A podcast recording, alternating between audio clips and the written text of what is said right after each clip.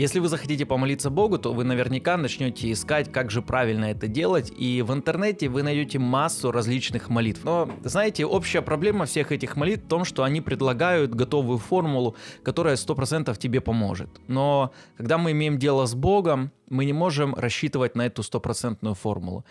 Э, слова правильные, хорошие. Я даже могу вам рассказать молитвы, которыми молился Моисей или царь Давид или даже сам Иисус Христос. Но проблема в том, что из этой формулы правильной молитвы мы убираем Бога.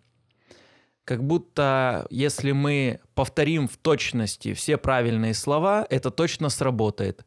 Но мы не принимаем во внимание то, что Бог – это живая личность, Он живой.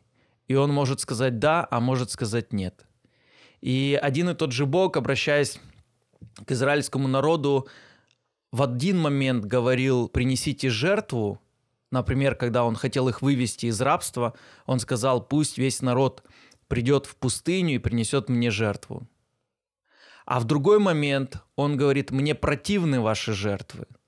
И когда вы, слы... когда вы молитесь ко мне, я э, закрываю свои уши. Неужели нам не нужно жертвовать? Или наоборот, нужно жертвовать?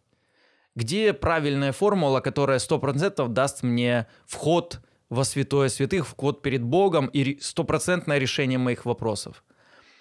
А стопроцентное решение твоих вопросов может дать только твоя честность, искренность, открытое сердце перед Богом и э, твои отношения с Ним.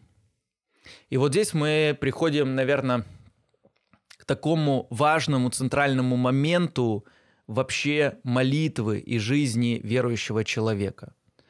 Мы можем с вами стать такими людьми, которые исполняют правильно обряды, но при этом в голове иметь свои цели и жить своей жизнью. Такими Иисус Христос называет фарисеев, потому что они достигли мастерства в том, чтобы э, соответствовать ожиданиям людей – Люди смотрели на фарисеев и не могли не нарадоваться, потому что они выглядели так, как должен был выглядеть верующий человек. Они разговаривали, как должен был разговаривать верующий человек. Более того, они постились, они жертвовали десятины, все, что было предписано Моисеем в законе, они все с точностью выполняли. Если бы вы захотели к ним э, прикопаться, вы бы это не смогли сделать. Но знаете, какая претензия у Иисуса Христа была к этим фарисеям? В том, что э, следя за внешностью, они совершенно забыли о своей внутренности. И будучи внешне идеальными верующими людьми, внутри они были полны ненависти и э, каких-то неправильных похотей и греха. И в этом большая проблема, когда мы стараемся исполнить форму, но мы забываем про содержание. Библия говорит о том, что э, самая сильная вещь, которой можно затронуть Бога, это вера. И Бог ищет веру в людях. Библия говорит о том, что вера происходит от слышания, слышания от Слова Божьего. Казалось бы, мы с вами нашли наконец-то формулу. Я вот э, выкручивался и не хотел вам давать эту формулу, но вот она есть. Вера от слышания, слышание от Слова Божьего. Главное очень много читать Слово Божьего, слушать его, слышать его, и в конце концов э, эта вера, которая в тебе будет, она затронет Бога. Но мы забываем о другом месте Писания, где Иисус Христос говорит, имейте веру Божью. И тогда вы сможете сказать горе этой, поднимись и вернись в море, и она сделает так. Недостаточно иметь просто веру, которая у тебя есть в сердце. Библия нам ясно дает понять, что есть вера бесовская.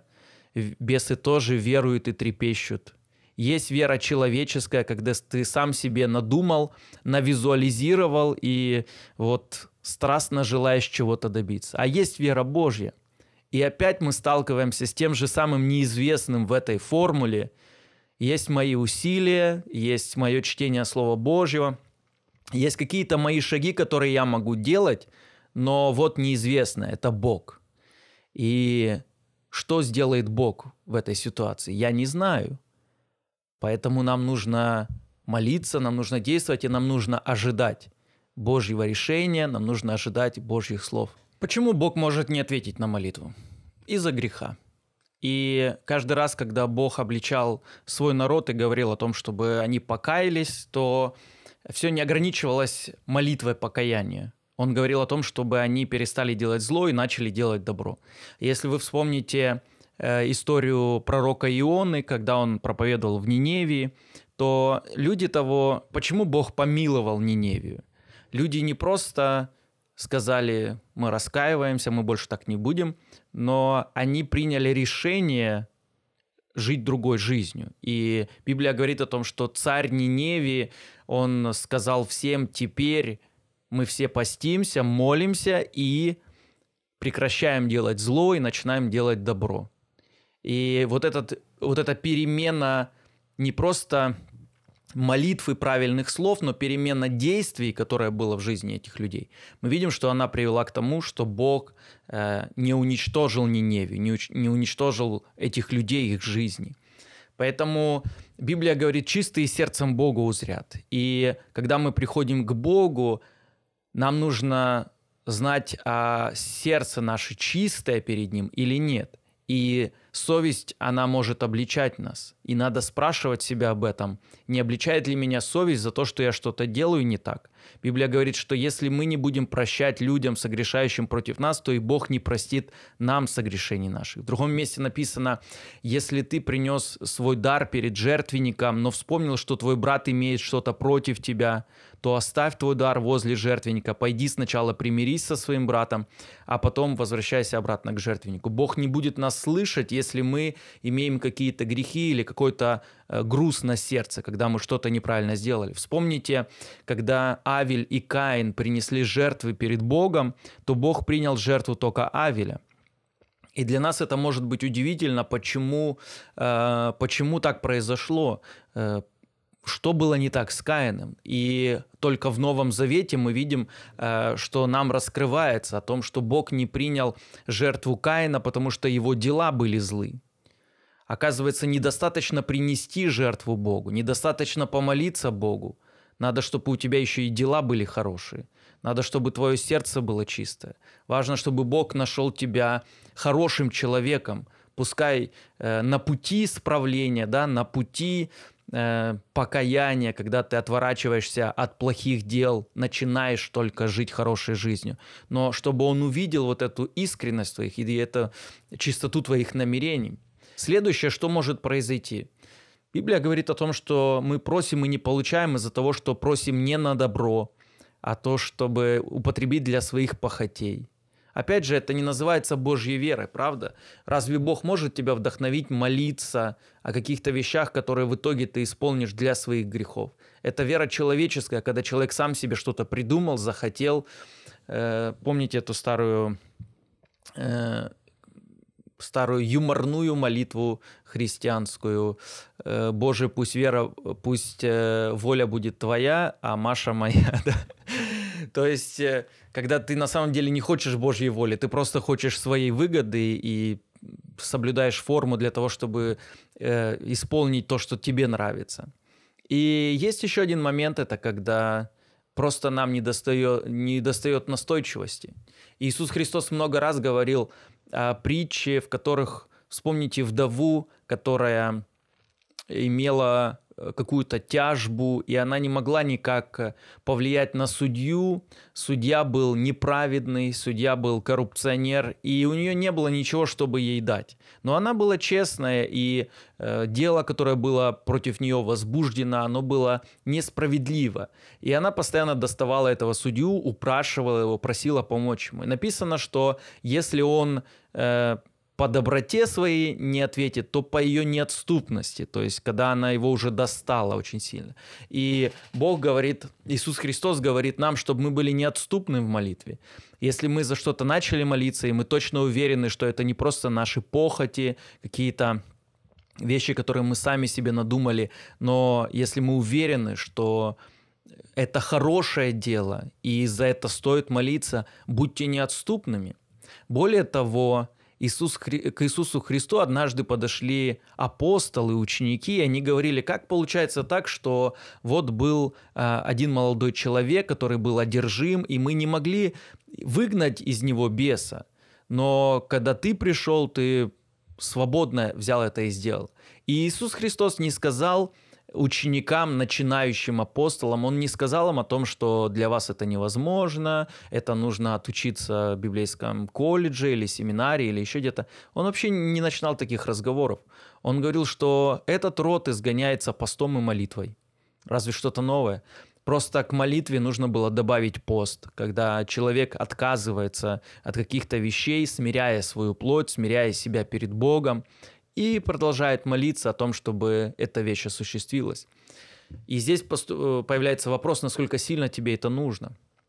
Если тебе действительно это нужно, то ты становишься таким неотступным молитвенником. Ты становишься человеком, который готов чем-то пожертвовать ради э, того, чтобы это осуществилось. Ты можешь поститься ради того, чтобы Бог услышал твою молитву. Вспомните молитву Даниила, который постился три недели и молился э, о, о той нужде, которая была у него, о том желании, которое было у него. И Бог пришел, Бог ответил. И проблема была не в Боге, не то, чтобы он, знаете, наблюдал сверху и считал дни, сколько же Даниил выдержит. Но в данном случае ангел говорил о том, что э, как только Даниил начал молиться, то он сразу же вышел для того, чтобы ему ответить, но какой-то там князь бесовской противостоял ему, и на протяжении трех недель происходила духовная э, борьба для того, чтобы ему прийти с ответом для Данила.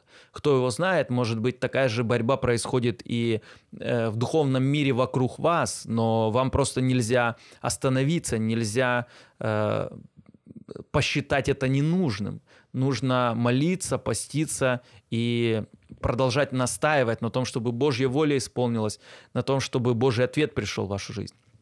Поэтому, знаете, э, молитва это, наверное, самая сильная вещь, которая только может быть в истории. И Библия не раз говорит, как именно молитва она изменяла вообще расстановку сил. Именно благодаря молитве цари узнавали э, какие-то тактики, стратегии от Бога, что нужно было сделать для того, чтобы победить. Именно молитва помогала Иисусу Христу проходить трудные этапы своего служения. И в конце концов молитва укрепила его для того, чтобы ему э, в Гефсиманском саду молитва укрепила его для того, чтобы пойти на крест, и у него все получилось. Он э, показал нам пример, что молитва должна быть э, неотступным спутником нас во всех наших трудностях, во всех наших решениях, каких-то больших делах, которые мы делаем. Но важно, чтобы эта молитва, она была чистая от всего сердца, и чтобы она была отражением нашей обычной жизни, чтобы мы не только во время молитвы становились верующими, но чтобы на протяжении всей нашей жизни мы были открыты, искренни перед Богом. Поэтому апостолы и говорят нам, чтобы мы непрестанно молились, чтобы мы постоянно молились. Какие бы у нас ни были ситуации, что бы у нас ни происходило, всегда молитесь. И этого же хочу пожелать и вам. Давайте быть людьми, которые молятся, которые не просто исполняют форму, не просто повторяют какие-то заученные слова, но стараются построить отношения с Богом. Потому что в конце концов вспомните, что является ключевым – в Царстве Небесном, когда Иисус Христос говорит, многие придут ко мне и будут говорить, мы Твоим именем столько чудес совершили, мы вот столько всего хорошего сделали Твоим именем. А Иисус Христос скажет, а я вас не знаю, отойдите от меня, делающие беззаконие. Оказывается, нам очень важно знать Его, чтобы все, что мы делаем, все наши действия, они были подтверждены им – когда Божьем присутствии мы понимаем, что это не просто мое желание, это не бесовские какие-то желания, а это желание Божье. И Бог дает тебе эту Божью веру для того, чтобы идти этим путем и делать какие-то хорошие дела. Давайте молиться, давайте любить Бога, искать Его, и Бог обязательно ответит, потому что Бог ищущим воздает.